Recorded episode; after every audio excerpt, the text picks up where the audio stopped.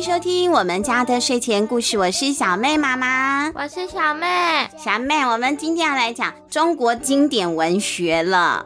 什么文学？经典文学，经典文学的意思就是有很多人都知道它哈，很有名的文学故事就叫做经典文学。那经典文学呢，在中国的呃相传下来的经典文学有几部很有名的，有《三国演义》《西游记》《红楼梦》《水浒传》。我们今天就要跟大家来讲《西游记》的故事。那这个《西游记》我用的是谁的本子呢？我用的是幼师文化出版的典藏文学系列，由管家琪老师所改编的啊。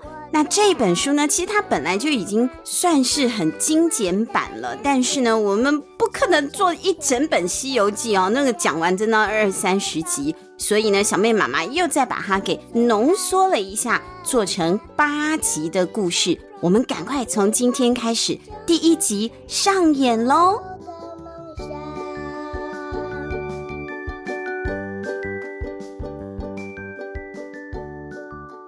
西游记》取经传奇，改写管家琪，幼师文化发行。但我最最最喜欢的，当然还是做你的小跟屁虫。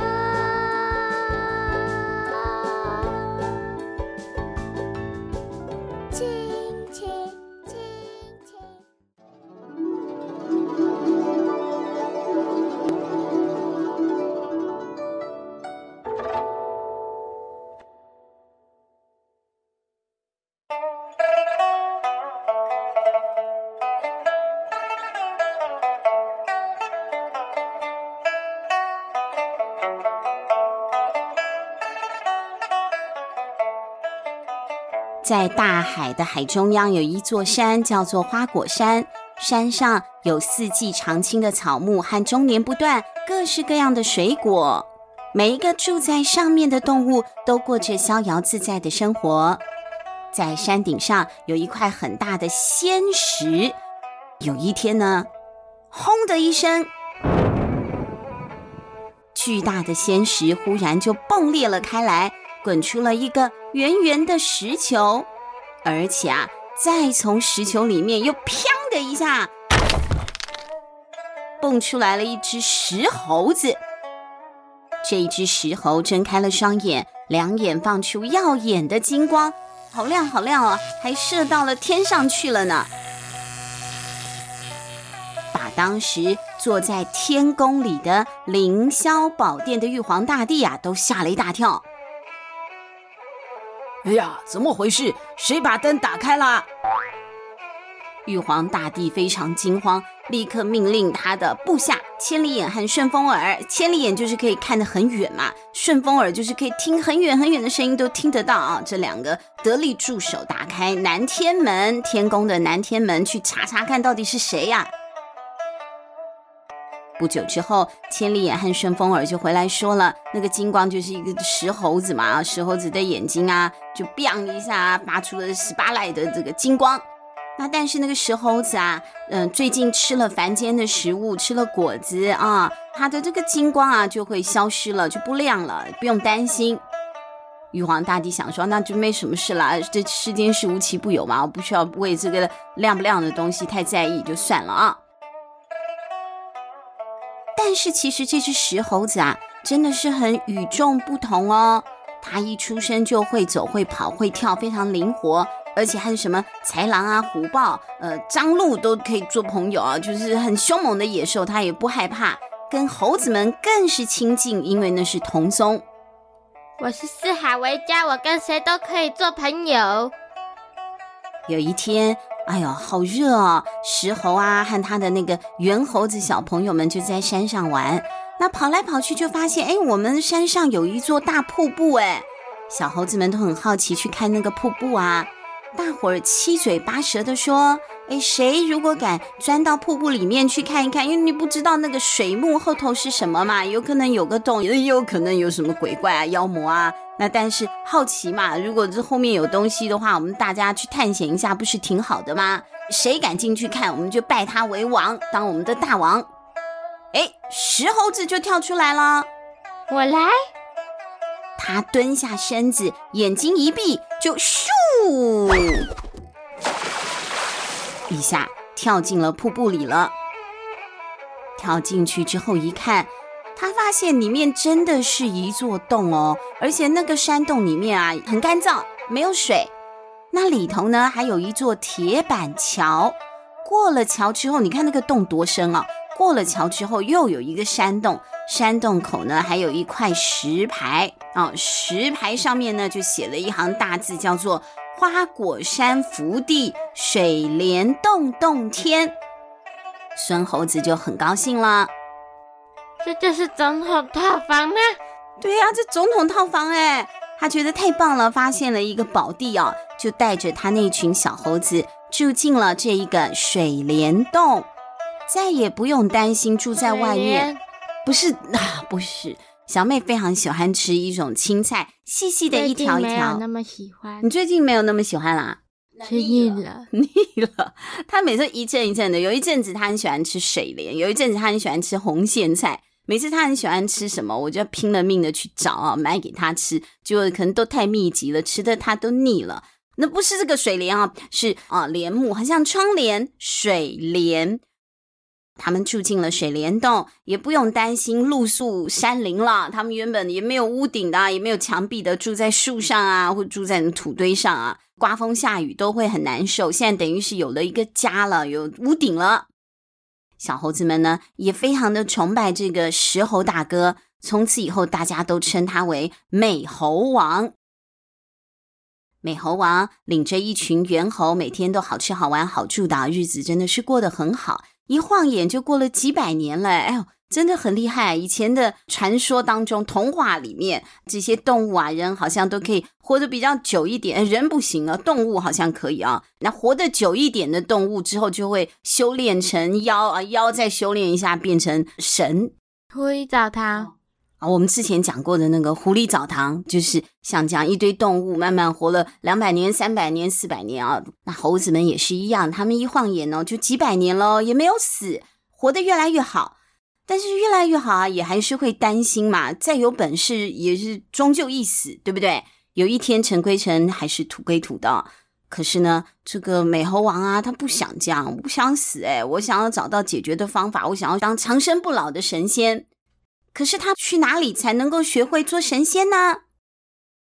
于是他就决定驾驶了一艘用树枝编成的竹筏，顺着风飘入了茫茫大海之中。他要去找师傅，教他怎么样修炼。你们等等我啊！等我修炼成仙之后，我就会回来照顾你们哈。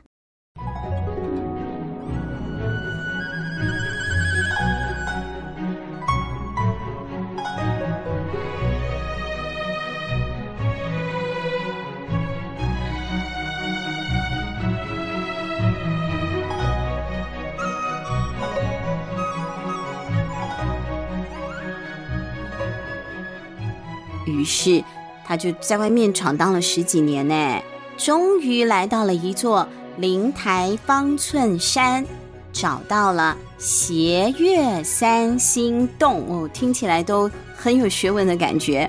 三星洞里面有一个活神仙，叫做菩提祖师。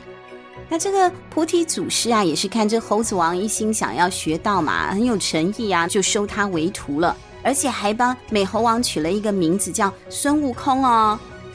孙悟空也很乖，他就跟着一些师兄一起读经、讲道、习字、焚香，闲暇的时候还砍柴、挑水、养花、修树、洒扫庭院。一眨眼就过了六七年了。他学会了七十二变，你看，他可以变成七十二种不同的人形或是动物啊。连他身上的八万四千根毛，每一根也都能随心所欲的变化哦。他的师傅还教他驾筋斗云，只要翻一个筋斗，就能够飞到十万八千里外那么远哎，真的是太厉害了。孙悟空现在本事大，也不怕死了，不过他却开始思念起了之前跟他在水帘洞生活的猴子家人们了。哎，怎么？你们还好吗？本来也不在，你们是不是一点都不想我呢？应该想啦，怎么一点都不想你？要想啊，猴子猴孙想大王了没？他很担心哦，因为他已经离开水帘洞二十年嘞，也不晓得那现在这些小猴子们过得怎么样啊。所以虽然是依依不舍啊，他很喜欢师傅的，还是拜别了师傅，准备要回家了。那当年他不是花了六七年才找到了灵台方寸山吗？但现在不用了，他一下一个时辰就可以回花果山了，因为师傅已经教会他筋斗云了嘛，对不对？他翻几个筋斗，稍微飞一下，真的马上就回到了他的花果山嘞。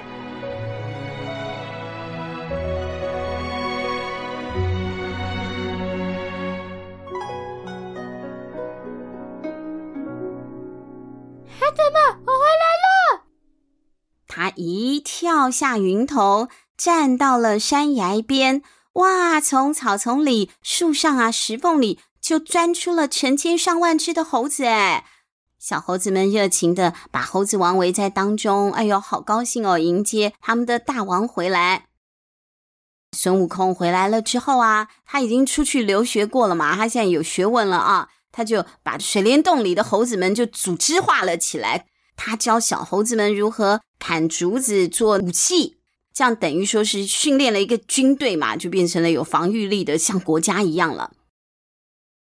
不过渐渐的，孙悟空又觉得不行了，他觉得这样不够啊。那我不行，我大王啊，我如果也拿一块木板在那边跟人家打架，不是很丢人吗？我要有比较像样的、有标志性的武器拿在手上才称头。在水帘洞里有一只很老的老猴子啦，他见多识广。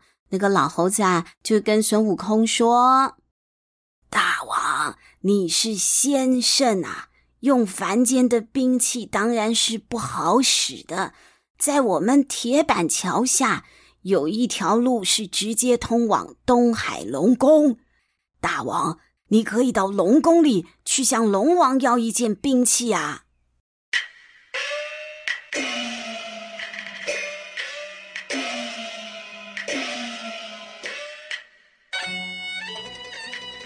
这真是个好主意。对呀，我去跟龙王要嘛。我们人世间哪会有什么称头的东西？要到仙界去。于是孙悟空就念了一个避水法，就是闭气。小朋友有没有学过游泳的？要潜水的话，我们就要先闭气，对不对？不然如果在水里头突然想呼吸了，吸了一口水就会呛到啊，肺就会吸到水了，不舒服。孙悟空也知道，我如果要潜水，我就要闭气，他就用了避水法。那这个避水法跟我们小朋友的不一样，顶多二十秒、三十秒吧。孙悟空的避水法是可以好几个时辰啊，好几个小时、大半天都不用吸一口气哦。他使了避水法之后，就扑通一声的跳到水里了，往下游啊游的。没过半天的功夫，果然就找到了那个东海龙王。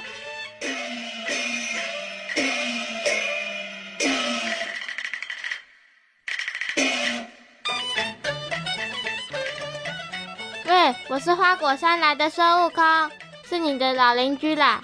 听说你有很不错的兵器哦，我想跟你借来用用。龙王虽然是个大王，但那孙悟空看起来很凶嘛，哦，很恐怖，一脸的那个毛。龙王心里也是害怕的，而且他现在也找不到什么帮手来帮自己啊。我打可能也打不过这个孙猴子吧，所以他就想怎么办？怎么办呢？龙王想了半天以后啊，就想说啊。不然我就给他一个他应该也拿不走的啊，为难他一下嘛，对不对？我不是不给你自己拿不动的。龙王就说：“呃，那个啊，我家啊确实是有一件很不错的东西，那是当年大禹治水的时候用的镇海神铁。不过啊，它太大了，它就是个大柱子啊。”放在哪我也不知道干嘛，我就把它拿来撑我的屋顶了。你看它那么大个柱子啊，如果说你拿得动，那那就送给你啊。龙王就领着孙悟空来到镇海神铁的前面，哦不得了，这个神铁真的看起来金光闪闪，锐气腾腾。孙悟空上前一摸，哦，这个太粗太长了吧，我怎么耍？我要拿来当随身的武器啊。孙悟空就说：“不错不错，可是太粗又太长了一点，这样系带很不方便呢。如果可以再细一点就好了。没想到孙悟空才刚这样说完，那个大柱子啊，竟然哦，他就听孙悟空的话了。你说是不是好有灵性哦？他真的是命中注定要做孙悟空的武器的。那个柱子就咻的越缩越小，越缩越小了。原本呢，还像一个庙里的大柱子一样，现在竟然缩成了一个长长的铁棒子了，大小长短都刚刚好。孙悟空走过去，把这根棒子啊，嘣一下的就拔起来了。仔细一看，这个棒子的两头还有两个金箍呢，中间是一段乌铁，棒子上还有一行字：“如意金箍棒，重一万三千五百斤。”很好，我教这个了。孙悟空挥了一下这根金箍棒，试试看手感。哎呦，不得了哎，好用！他这一舞动啊，整个海底就像被掀起了龙卷风一样。哎呦，把那些虾兵蟹将啊，都就像洗衣机一样，搅得就头都昏了，吓得魂飞魄散。就连龙王啊，也是胆战心惊的，大家都不敢拿他怎么样。回到了水晶宫，孙悟空又要求龙王好人做到底。我现在有武器了嘛？我想再穿的称头一点。他就呢跟龙王还借一副盔甲来穿啊。龙王没有盔甲嘛？我这里是有龙虾和螃蟹没有错，但你要我一时之间用他们的壳来做出一整套的盔甲，我材料不够。所以龙王呢还把南海、西海、北海的几个弟弟也找过来，大家凑了一副盔甲，你出一点，我出一点啊，壳把它拼凑成了一副。很拉风的盔甲就送给孙悟空了。孙悟空披挂整齐，就说了一声“打扰啦”，就把这根铁棒啊转了一圈之后，缩得更小更细了。这个金箍棒真的好听孙悟空的话啊，它真的是命中注定是孙悟空的武器。他把这根铁棒啊缩得更小更细细的，像一根绣花针一样之后，就往耳朵上面那边卡住。不是有人常会在耳朵上面卡一支笔吗？随手放一下啊，他就把那个像针一样的金箍棒也是塞在耳朵上面，这样收好了，这才总算满意的离开了龙宫。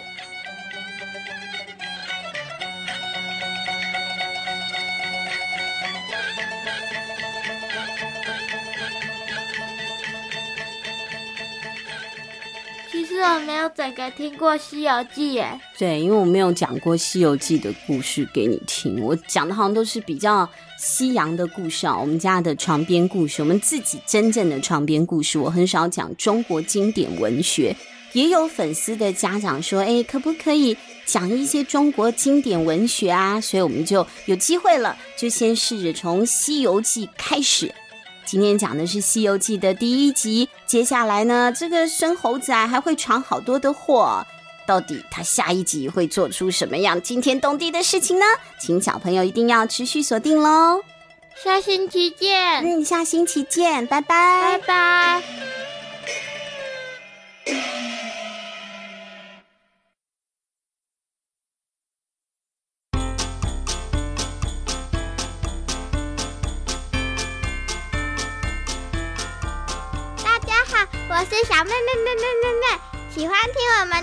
是吗？现在可以透过节目的赞助功能来请我妈妈喝一杯咖啡，或是让我买一件喜欢的文具，会让我们说故事说得更有动力哦。详情请看节目资讯栏，或是到我们家的睡前故事 FB 粉丝页查询。有赞助，好开心哦！呃，啦啦啦啦啦。晚上的森林非常有趣，有大只的老虎骑在身上，妈妈被吃掉，我也被吃掉，哈哈哈哈哈哈！那你？